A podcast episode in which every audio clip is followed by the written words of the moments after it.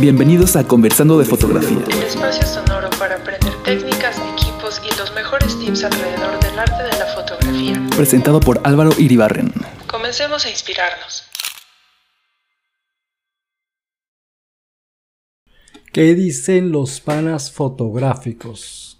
Aquí, en el capítulo número 6, analizando una fotografía. Esta fotografía para, mí, señores, es orgásmica.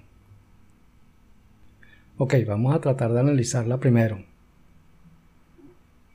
Recuerden que deben ver la fotografía.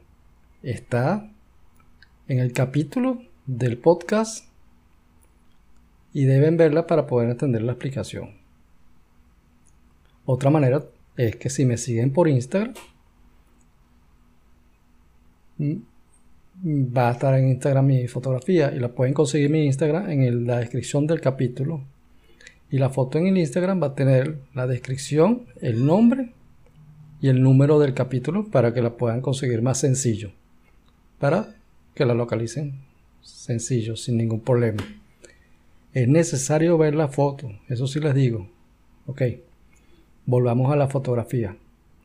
Espero que la estén viendo. ¿La están viendo, verdad? Bueno, perfecto. Vamos a empezar entonces. Las técnicas de composición que se usaron en esta fotografía son las siguientes. La primera, la ley de los tercios. La segunda, el punto de vista o POV. La tercera, líneas en la composición. Estas técnicas ya las hemos hablado en capítulos anteriores. Pero le estoy agregando una nueva más, que es la ley de los marcos. ¿Ok? Vamos a ir poco a poco hablando de cada una de ellas. La primera, la ley de las tercios. Si cerramos los ojos y contamos hasta 10, luego los abrimos, ¿cuál es el elemento de la fotografía que te llama la atención o que te resalta? Haga la prueba el sol, ¿no les parece? Si dividimos ahora la fotografía en nuestra imaginación, veremos que el sol está situado en el primer tercio a la izquierda y abajo de esa fotografía. ¿Estamos de acuerdo con eso?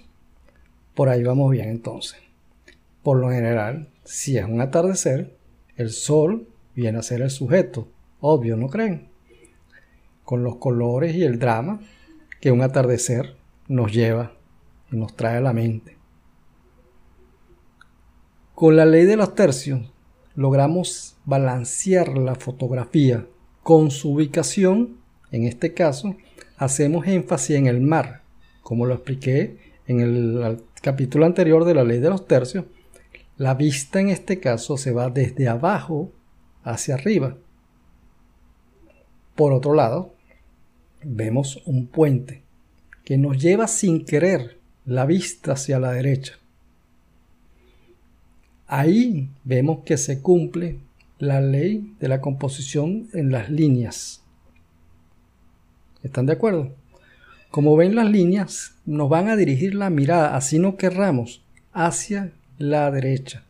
El inconsciente nos lleva, siempre vamos a ver a la derecha. Llegamos al sol y el ojo se nos va a ir a la derecha pensando con esa intriga, esa intriga que hay después del puente. Con eso logramos esa tensión al, al espectador. Recuerden, el sol es el sujeto, pero la composición nos está llevando más allá del sujeto, nos está llevando hacia la derecha a ver qué hay más. La nueva regla que estamos mencionando en esta fotografía, no la he explicado, pero la explicaré seguramente en capítulos posteriores. Pero esta ley es el enmarcado. ¿En qué consiste esta ley? Pues bien, muy sencillo. Colocar el sujeto resguardado por ciertos elementos que dan la sensación de que el sujeto está enmarcado.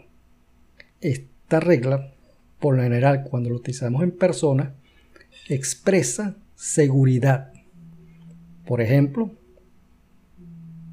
como ven, en una sola foto utilizamos cuatro reglas de composición.